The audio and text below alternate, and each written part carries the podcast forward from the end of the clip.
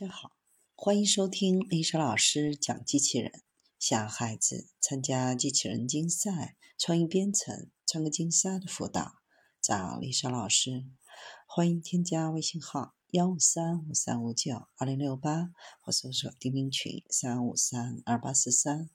今天丽莎老师给大家分享的是美国空军正式装备机器狗，士兵头戴 VR 设备进行远程操控。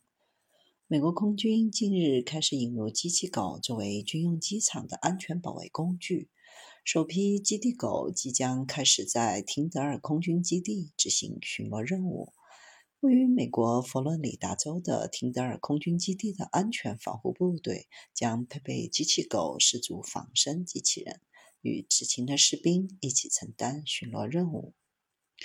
美国空军第三二五安全保卫中队即将开始装备使用由 Ghost Robotics 公司开发的半自动机器人，用于确保廷德尔空军基地的安全。该部队使用这款机器狗进行任务演示。机器狗将被用于巡逻人员和车辆难以到达的区域，增强基地的态势感知能力。这些机器狗并不是要取代军犬。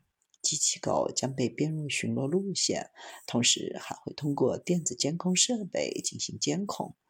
部队人员能够在基地的防疫作战中心通过头戴式 VR 来操纵它们。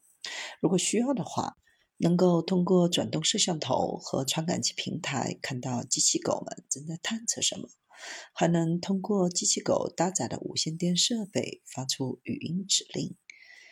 机器狗能够把空军人员从这些任务中解救出来，给予最大的灵活性，以快速应对潜在的紧急情况。